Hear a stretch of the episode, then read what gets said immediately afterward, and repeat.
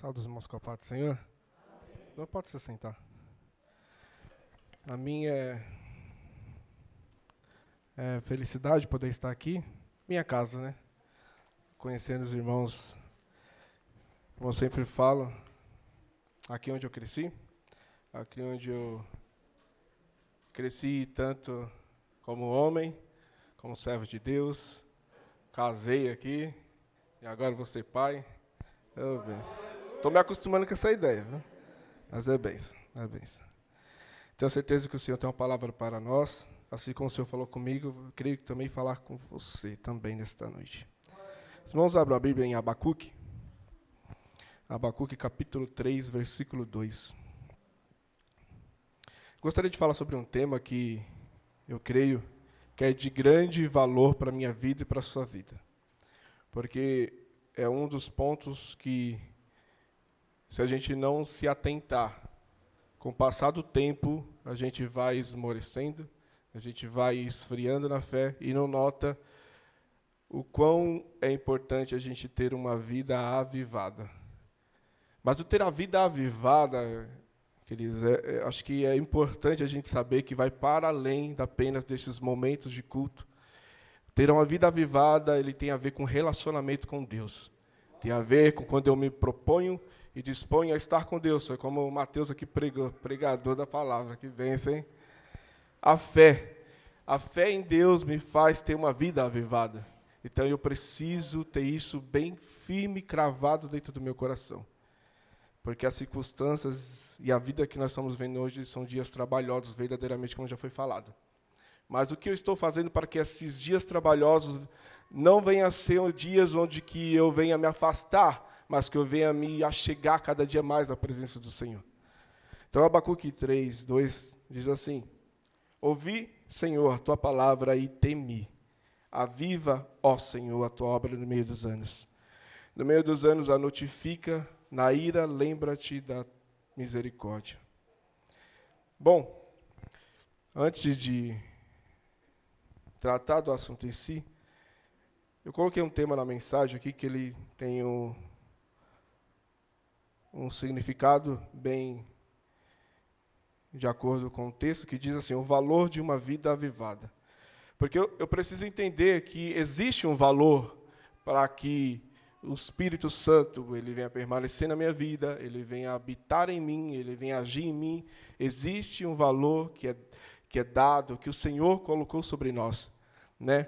Então eu preciso compreender que para que a minha vida venha estar uma vida a cada dia avivada continuamente, existe um trabalho, existe uma luta que nós travamos todos os dias contra a nossa carne, contra os, os equilíbrios da vida que nós passamos. Porque sabemos que é, o dia a dia, às vezes, faz o que nós viemos enfraquecer na fé. Mas o que faz eu estar forte? O que me faz continuar mesmo em meio às circunstâncias difíceis da vida? É realmente um apego a essa palavra. E Abacuque ele vivia num contexto né, em que a nação de Judá estava à beira de um colapso. O reino do norte já havia sido destruído, então agora Deus, ele, através da Síria, ele arruina com, com o povo de Judá, do, do povo do norte, as dez tribos do norte. Então agora o povo do, do reino do sul está também indo ao mesmo caminho. Bom, o povo ele continuava aquela mesma trajetória, diferente um pouco do povo do norte, que abandonou completamente o serviço a Deus. O povo do sul ficava naquela oscilação, né? Entre servir e deixar de servir, entre estar com Deus e deixar de estar com Deus. E isso é um dos pontos que nós precisamos tomar muito cuidado, porque ter uma vida avivada me leva a ter uma vida equilibrada na presença do Senhor. E para ter uma vida equilibrada, eu preciso ter a certeza que nada do que eu faço, do que eu sou, se mantém de pé se não for a presença do Espírito Santo. Se não for o Deus Todo-Poderoso habitar em mim, eu não vou conseguir caminhar e perseverar, e perseverar na fé com Cristo. Então a trajetória do povo já estava meio também na mesma pegada. E mesmo com as reformas que Josias veio trazendo, que aproximadamente, alguns historiadores dizem que que Abacuque ele viu no período entre o final do reinado do rei Josias, foi quando Josias, levado por Deus, um jovem novo, isso serve até de exemplo para vocês, juventude, que não existe idade para ser usado por Deus. Josias começou a trabalhar com oito anos de idade, sendo rei, e com 34 ele conseguiu fazer uma grande maravilha no meio do povo, fazendo que o povo viesse se voltar para Deus. Só que naquele período também, depois da morte de Josias, o povo logo entra em declínio de novo. Então você vê que a inconstância é muito perigosa, porque ela pode fazer com que eu realmente perca aquilo que é mais importante, que é a presença de Deus. Então, é, agora, depois da morte de, de Josias, Joaquim, que é um rei seguinte, ele começa a tomar conta, envolvido um pouco pelo seu avô, o avô de Josias, Manassés, que tinha um coração muito duro. Infelizmente, o povo começa agora a criar novas adorações, deixa de servir a Deus, deixa de caminhar com Deus. E a situação religiosa daquele período era muito difícil. Ou seja, era um tempo onde que o povo do norte já tinha sido exilado, tinha sido exterminado. E agora o povo do sul começa a sofrer as mesmas ameaças. O povo da Síria vem, é, a causa toda aquela devastação no meio do povo, só que agora vai levantar um império que vai dominar praticamente todo aquele período, que é o Império Babilônico. Então você vê que agora existe um grande perigo. E Deus, através do profeta Abacuque, mostra para ele o que irá acontecer. Aí você fala, irmão, mas o que tem a ver isso aí?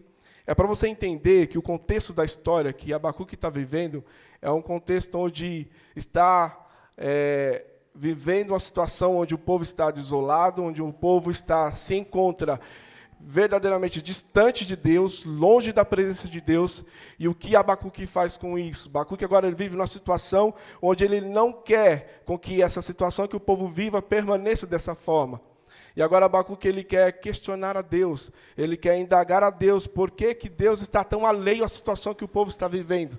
Por que, que Deus não está atento àquilo que está acontecendo diante do povo do povo de Israel e Deus parece que não toma uma ação. Será que está um pouco diferente daquilo que nós vivemos hoje? Será que às vezes nós olhamos a situação que nós vivemos no mundo e achamos que Deus está alheio, está alienado daquilo que está acontecendo? Deus, ele é dono da história e ele cuida de todas as coisas. E tudo que acontece e tudo que ocorre no meio do mundo e através da nossa vida é por permissão de Deus. Nada acontece se Deus não está no controle. Então eu preciso entender, para mim ter uma vida avivada, eu preciso entender que questionamentos não anulam a minha fé. Primeiro ponto. O questionamento, ele não vai anular a sua fé em Deus. Você pode, diante de Deus, orar, impor as suas condições, colocar os seus pensamentos, porque isso não quer dizer que você está é, sendo contra Deus ou colocando Deus na parede, você está sendo apenas um ser humano. E Deus, Ele conhece a minha estrutura, Ele conhece a nossa estrutura e sabe quem somos. Então você precisa, mesmo diante da adversidade, não colocar as suas aflições no seu vizinho, mas lançar diante de Deus. Porque só Ele pode responder aquilo que você precisa ouvir. Às vezes a nossa vida parece que não anda bem, mas em vez de nós nos posicionar diante do Deus soberano, nós posicionamos com o nosso irmão do lado, queremos murmurar, queremos reclamar, queremos indagar, mas nós estamos indo na fonte errada. A principal fonte que você precisa ir é até Deus. Porque só Ele vai te trazer resposta, só Ele vai te trazer um direcionamento para a sua vida. Porque só Ele é o dono da nossa vida e Ele conhece muito mais do que nós mesmos nos conhecemos. Jonas Madureira, ele diz uma frase que eu achei muito interessante. Ele diz assim, a inteligência humilhada não é a fé que não tem medo de pensar, duvidar ou questionar. A fé não precisa morrer, só precisa pensar. Não precisa morrer, só dobrar os joelhos diante da grandeza do Altíssimo. Eu preciso entender que para Deus agir completamente na minha vida, eu preciso me dobrar diante da sua grandeza. Vai chegar um ponto da minha vida onde eu vou me colocar numa situação onde eu acho que o meu intelecto ele é suficiente, é onde você vai entender que você precisa se esvaziar para que Deus possa preencher a vida dele dentro de nós. Paulo ele viveu muito bem isso quando ele tinha é, a sua caminhada no Evangelho, quando ele começou a pregar o Evangelho, quando ele começou a anunciar as boas novas, ele tinha a plena convicção de que aquilo que precisava habitar, precisava habitar na sua vida era a presença de Deus. O que precisava habitar na vida dele é a presença do Altíssimo. Então eu preciso esvaziar para que o Senhor possa preencher da presença dele dentro da minha vida. Então Abacuque agora ele começa a questionar a Deus. E ele faz um pouco diferente do que muitos profetas fizeram. Profetas, os profetas menores, tipo Amós, Isaías, Naum e tantos outros, quando eles foram colocados diante dessa situação, eles, levando a palavra, eles se direcionaram já diretamente para o povo para transmitir a mensagem de Deus. Abacuque ele faz diferente. Ele agora não vai diante do povo, ele vai diante de Deus. Fala, Senhor, mas por quê? Porque se você olhar lá no primeiro capítulo, Abacuque ele começa a questionar a Deus. Porque o povo agora está na situação, infelizmente, de distanciamento do Senhor. E agora Abacuque ele está preocupado com isso. E ele quer fazer algo. E ele quer com que o Senhor venha atentar para essa situação e tomar uma ação. Veja como é importante a gente se pôr no lugar, a gente se colocar realmente na posição que Deus espera de nós. Às vezes nós esperamos que uma multidão se levante, Deus só quer que eu e você se ponham no lugar e tomem a ação de um verdadeiro amante do Espírito Santo que crê que ele pode fazer coisas grandes e poderosas através de nós. É só crer, querido. É só crer que o Senhor pode fazer.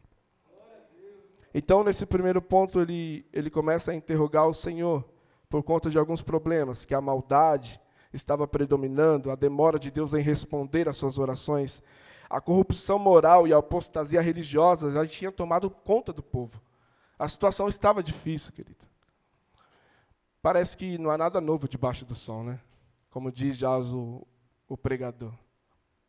Não há nada novo. A história apenas se repete. E às vezes nós falamos aqui, às vezes nós pregamos, né, pastor, falando aqui, ó, que o povo de Israel parece que não temia o Senhor, não amava Deus. Mas será que às vezes eu não estou fazendo a mesma coisa?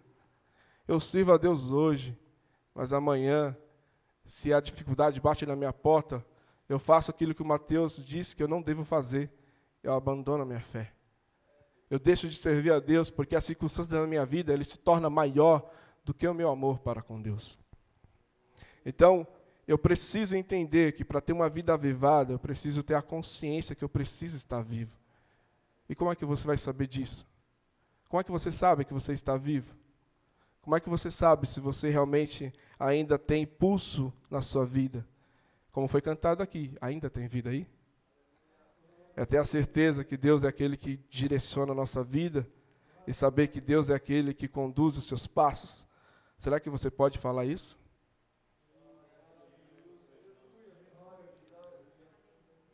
O cenário era bem difícil, queridos. Mas Abacuque, ele, mesmo questionando a Deus, mesmo é, indagando a Deus diante daquela situação, ele confiava que o Senhor poderia fazer. Porque não há nada melhor do que nós clamarmos aquele que pode solucionar todos os nossos problemas. Ou, ou, às vezes não. Parece que é duro, às vezes, a gente ouvir um tipo de palavra dessa, né, querido? Mas é verdade. Servir a Deus, ele vai para além de uma vida apenas vitoriosa, plenamente falando.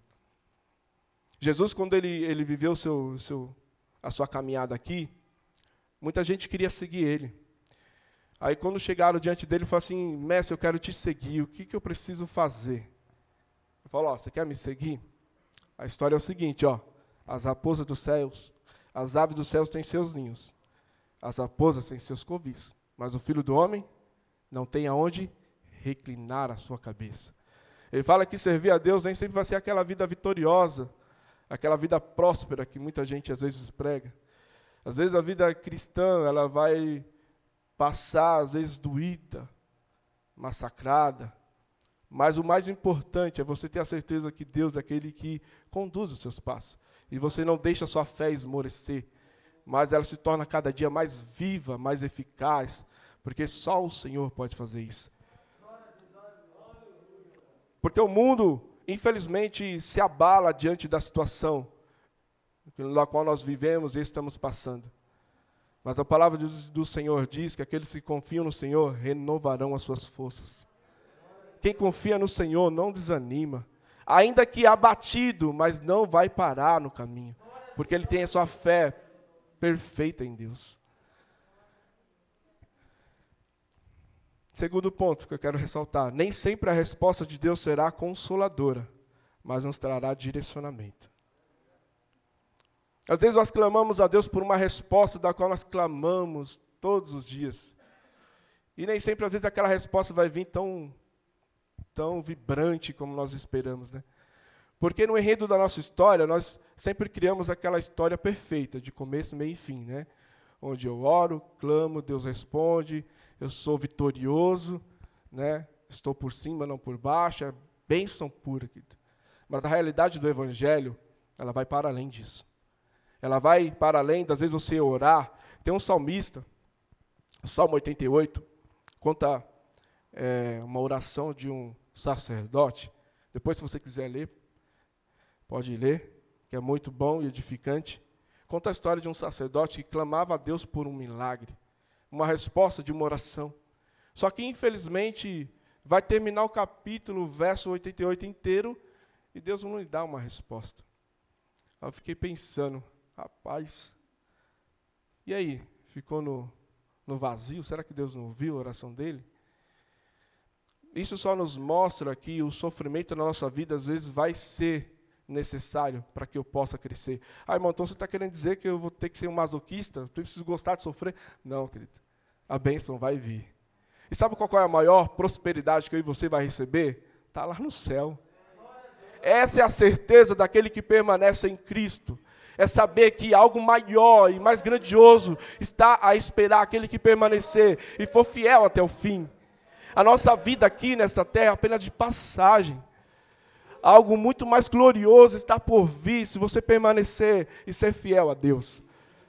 Quer adquirir a salvação eterna, aquilo que o inimigo não pode roubar, aquilo que ele não pode saquear de você, é aquilo que Deus preparou para nós. Então mantenha a sua fé viva, porque o Senhor ele há de lhe dar aquilo que é mais importante. Esse é o tesouro que você não pode deixar de ter na sua vida, porque isso é fundamental para você chegar diante de Deus e ser acolhido de braços abertos. E agora você vê que é, Abacuque, ele fala uma das palavras em seu livro que ecoa até por Paulo mais à frente, em 2,4, que ele diz assim: ó, Ei soberbo, sua alma não é reta, sua alma não é reta, é reta nele. Aí diz assim no, na parte B: Mas o justo viverá pela sua fé. Você crê em Deus? Você acredita que o Senhor pode fazer na sua vida coisas infinitas? Você acredita que o Senhor pode restaurar os seus sonhos por completo? Você crê que esse Deus soberano ele é capaz de fazer coisas extraordinárias? Se apegue nesse Deus. Mantenha sua fé intacta, que o Senhor ele há de velar pela sua palavra para cumprir. A palavra do Jonas ela pode passar, mas a palavra desse Deus não passará. E se ele te prometeu, permaneça com a sua fé inabalável. Ah, Jonas, mas é tão difícil. Eu já passei por momentos da minha vida onde eu questionei a Deus muito sobre muitas coisas. Mas uma das coisas que eu aprendi é que eu preciso servir a Deus imediante, independentemente das minhas emoções. Ela precisa ser deixada de lado. E eu continuar a minha caminhada, ainda que venha a ser dura e turbulenta. Eu preciso ter a minha vida, como Paulo falou em Romanos 2:12, é um culto racional. Eu preciso compreender o que é servir a Deus. Eu preciso compreender o que é realmente ter uma vida de dedicação ao Senhor. Que vai para além de eu apenas sentir, porque a emoção, querida, ela me, ela me leva, ela me faz chorar, ela me faz sentir. Só que quando você sai dessa porta para fora, essa emoção pode parar. Mas aqui na tua cabeça, o que da palavra do Senhor é pregada, ela não passa. Você vai ficar malhando ela, você vai ficar meditando nela, e ela vai trazer edificação para a tua vida. É ela, é essa palavra que vai trazer a renovação que você precisa todos os dias para caminhar. É somente pela palavra. É somente pela palavra. O Senhor diz, a palavra do Senhor diz que a fé ela vem pelo ouvir, ouvir pela palavra do Senhor. É somente essa palavra que pode trazer edificação. Muitas outras coisas podem vir, mas isso aqui, ó, é aquilo que te dá o alimento necessário para você caminhar todos os dias na sua vida.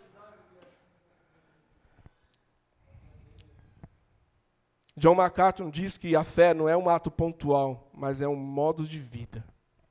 É um estilo, querido. Eu preciso compreender que é, uma, é algo que eu preciso realmente me apegar e viver todos os dias. Se você olhar para a história do, da galeria dos heróis da fé, você vai ver que muito deles não teve uma vida tão, tão glamurosa. Né? Porque, infelizmente, às vezes nós queremos o glamour da vida, né? O status de estar apenas em cima de um púlpito pregando, ou cantando, ou sendo subir aqui em cima para contar bênçãos é maravilhoso. Querido. Mas jovem, você é o futuro da igreja. Então, se você não entender que para servir a Deus eu preciso lutar todos os dias contra a minha carne, contra os meus desejos, você irá perecer. Porque hoje o apelo emocional é muito grande. Hoje o apelo emocional que as pessoas estão ansiando é muito grande. Mas falta é uma fé inabalável em Deus. Uma fé que vai para além das minhas emoções. Eu preciso entender que aquilo que está dentro de mim, e às vezes quer com que eu venha abandonar tudo, eu venha colocar diante de Deus. Porque quando eu coloco diante de Deus, Ele vai saber trabalhar dentro de mim, Ele vai saber me moldar, Ele vai saber me ajustar ao padrão do Senhor. E é isso que nós precisamos entender.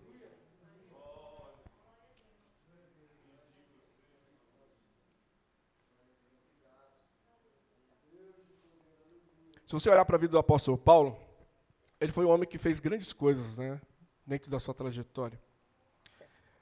Mas é interessante que quando ele clama a Deus por, um, por uma resposta, uma oração, mediante a um sofrimento que ele está passando, não se sabe ao certo o que é, mas ele está passando, e Deus fala para ele que a graça dele te basta. Será que ele não poderia ter ficado indignado? Senhor, tanta coisa que eu fiz, né?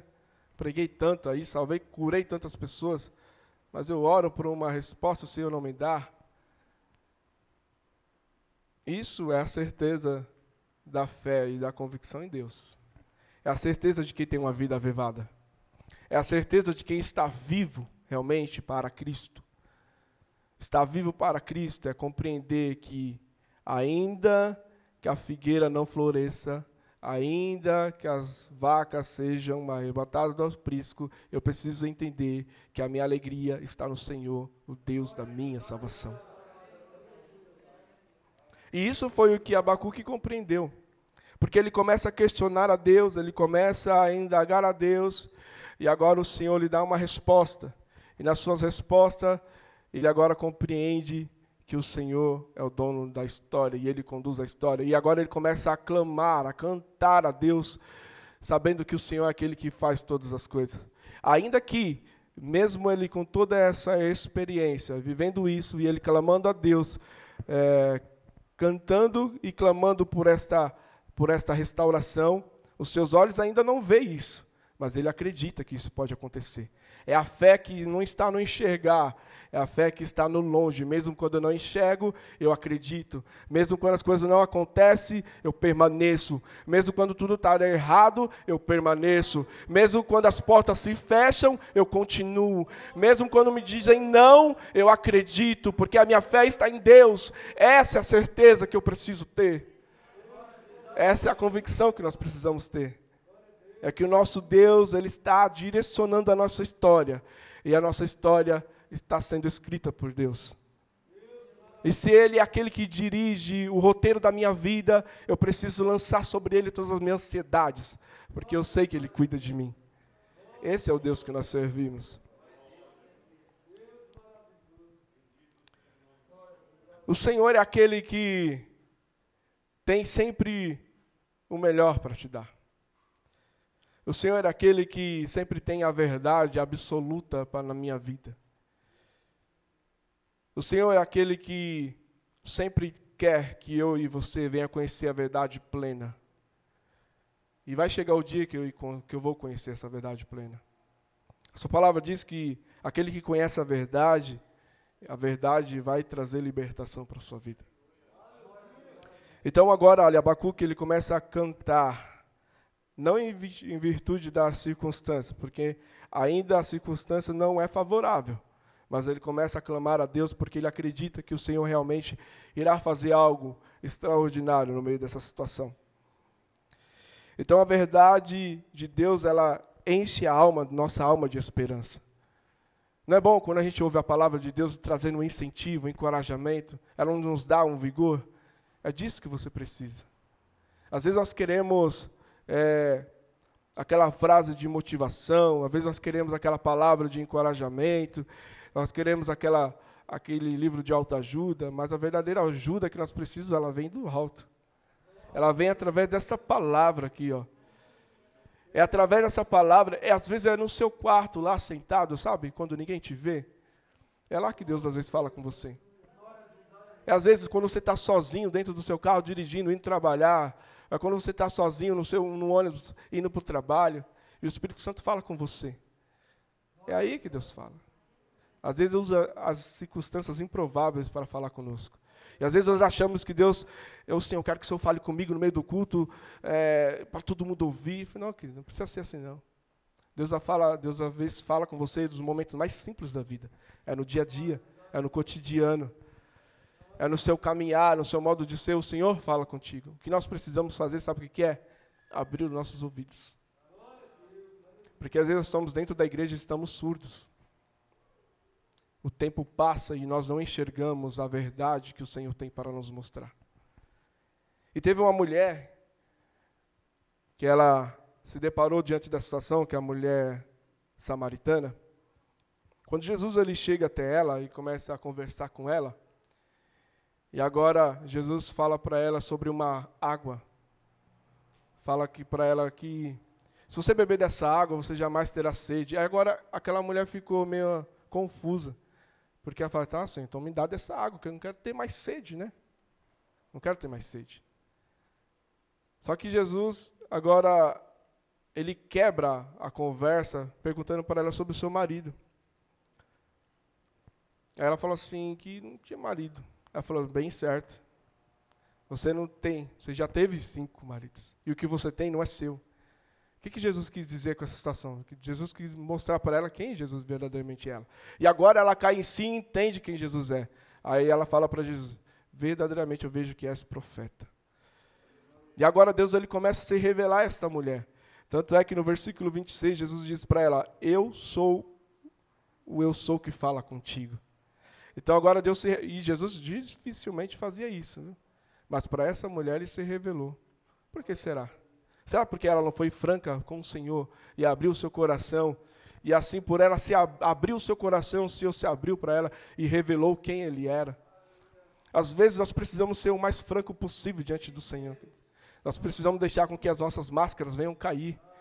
Para que o Senhor possa operar na minha vida e habitar em mim e transformar e me tornar vivo, eu preciso deixar a minha máscara cair diante do Senhor.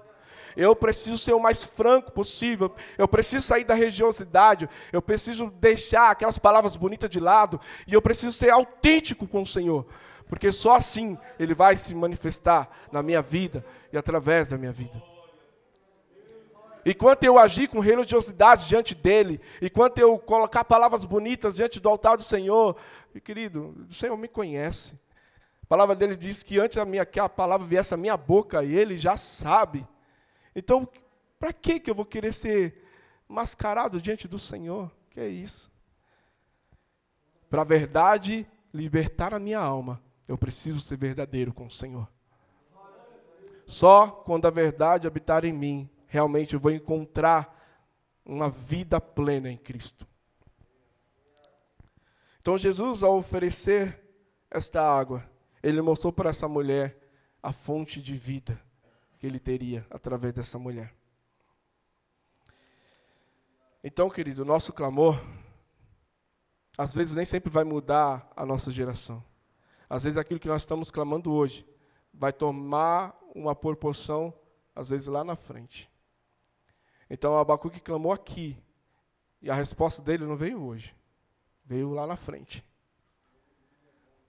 Então, o que você precisa fazer para estar vivo diante da presença do Senhor? É continuar convicto que o Senhor é aquele que dirige a sua história é continuar convicto que o Senhor é aquele que vai direcionar os seus passos. Então nós precisamos clamar pelo avivamento de Deus, pois somente através desse avivamento nós vamos encontrar alívio para a nossa alma. Quantas pessoas estão precisando de um alívio? Quantas pessoas estão precisando de um aconchego? E você tem uma palavra de vida para transmitir. E às vezes nós se calamos, porque nós estamos muito mais preocupados com o nosso dia a dia, com aquilo que vai acontecer na minha vida no amanhã, e se esquecemos daquilo que é mais essencial hoje. Às vezes o urgente está tomando o lugar do importante na minha vida. O importante é anunciar, é ser testemunha, é ser fiel ao Senhor. E isso foi o que o apóstolo Paulo fez em toda a sua vida na terra. Em toda a sua jornada, ele caminhou acreditando que o Senhor é aquele que conduzia a sua vida e ele permaneceu convicto. E o Espírito Santo ele quer habitar em nós.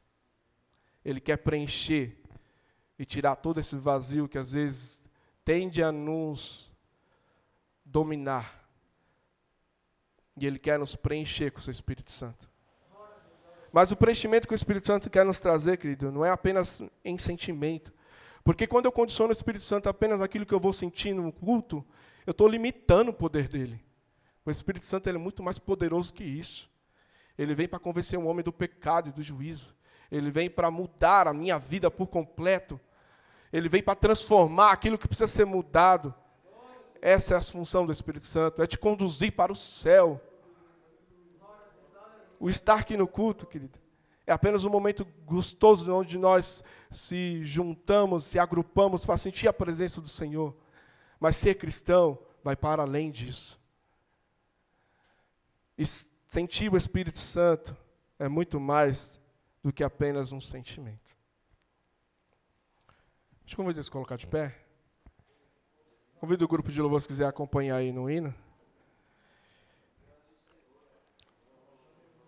Querido, o Espírito Santo ele sempre quer nos encher, nos preencher com a sua presença. Mas como que eu estou conduzindo a minha vida? Como que eu estou conduzindo os meus caminhos, meu, os meus passos. Abacuque ele compreendeu que ainda que tudo aparentemente parecia estar difícil de acontecer, que Deus estava alheio à sua vida, à vida do povo. E ele sabia e ele compreendeu. Ele compreendeu. Ele compreendeu que Deus ele não precisa ser questionado, ele precisa ser somente adorado. E entender que mesmo em, meus, em meio aos meus questionamentos, quando eu coloco Deus diante de toda a minha situação, Ele velará pela Sua palavra para a cumprir, porque Ele é poderoso para isso. Ele é suficiente na minha vida e na sua vida.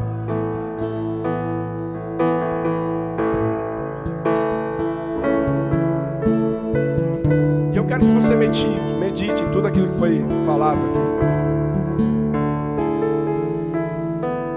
Desculpa se você não, não ouviu aquela palavra avivada, mas a palavra que traz vida é essa. A palavra que traz transformação na sua vida é essa. E só ela é apta para fazer aquilo que é necessário. Então hoje o Espírito Santo te dá uma oportunidade uma oportunidade de verdadeiramente viver o novo dele na sua vida. Mas para isso, querido, você precisa compreender que algumas amarras da minha vida precisam ser deixadas de lado. Se eu não compreender que para que isso possa se tornar vivo dentro de mim, eu preciso abandonar algumas práticas que outrora fazia parte da minha vida ou faz parte ainda. eu gostaria de convidar a vir aqui à frente. Eu gostaria de convidar a vir aqui à frente. Querido, a única maneira do Espírito Santo agir na minha vida e habitar em mim é se eu entender o propósito dele. Então, por isso que eu, eu, eu quis que a gente tivesse realmente uma conversa franca, para que você pudesse compreender que para servir a Deus eu preciso entender, eu preciso compreender e eu preciso viver. E isso é atitude, não é sentimento. O Espírito Santo ele quer te encher, mas ele quer te encher para algo mais maior, algo mais importante. O Espírito Santo ele quer te encher, mas não para você ficar só aqui dentro, mas para você mudar vidas aí fora.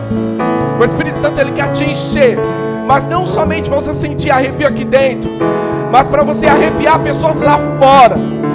Essa é a função do Evangelho. Essa é a função do Espírito Santo na minha vida. Vamos cantar. Se você conhece, cante conosco.